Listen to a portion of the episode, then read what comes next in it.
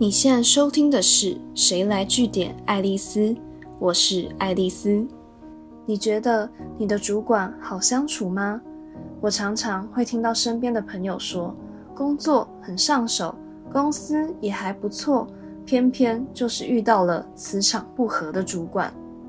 但是，难不成就只能硬碰硬，过一天算一天，反正真的受不了就离职吗？跟大家说，保持这样消极的想法，对你的工作一点帮助都没有。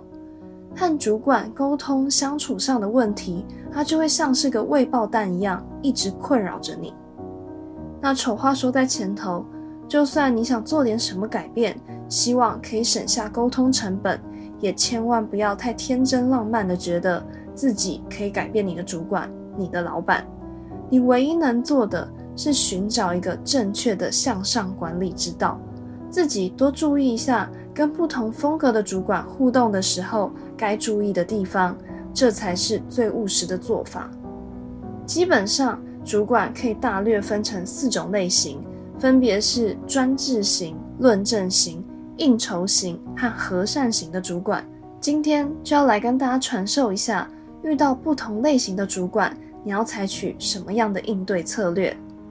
第一种专制型主管，他的特质是做事很有条理、有纪律，而且决策速度很快。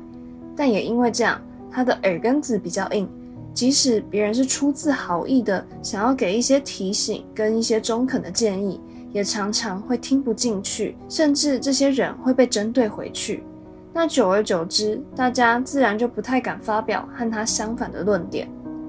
面对这种人，首先是要做好容易被下命令的心理准备。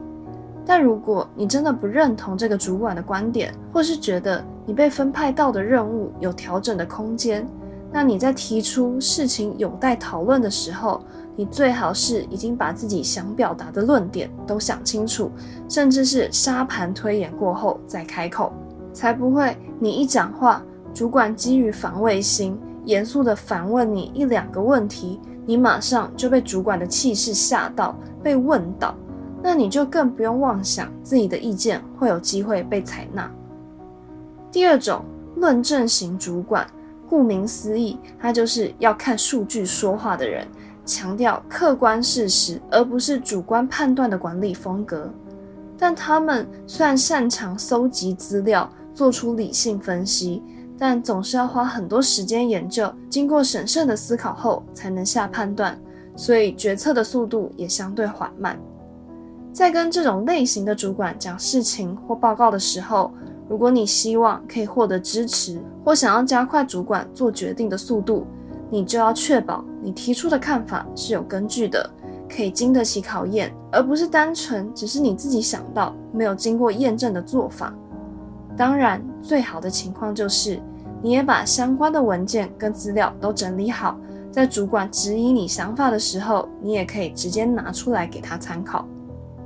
第三种应酬型主管，简单来说就是超级会 social。跟大家的关系都很好，是种很亲切的主管。但是他们虽然懂得倾听，但执行力跟时间观念都比较不好。这种时候，你就要在每次跟他们闲聊时，有意识的在对话进入尾声的时候，担任起做总结的角色，重新确认你原先找他讲事情的目的有没有达到，例如工作时程、案子的截止日等等的细节。才不会相谈甚欢，但根本是在浪费时间，什么事情都没确认好，也没办法做进一步的进度追踪。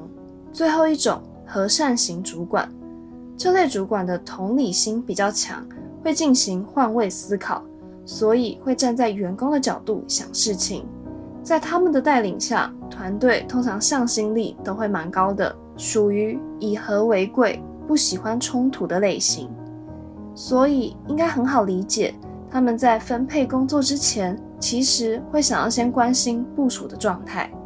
只要你能在这阶段就告诉主管你的想法和需求，通常他们会努力帮你协调，这也是帮自己争取到更多机会的最好时机哦。今天的节目就到这边，如果你喜欢今天的内容，记得按下追踪关注我。之后还有更多有趣的观察和新知要跟大家分享哦。谁来据点爱丽丝？我们下次见。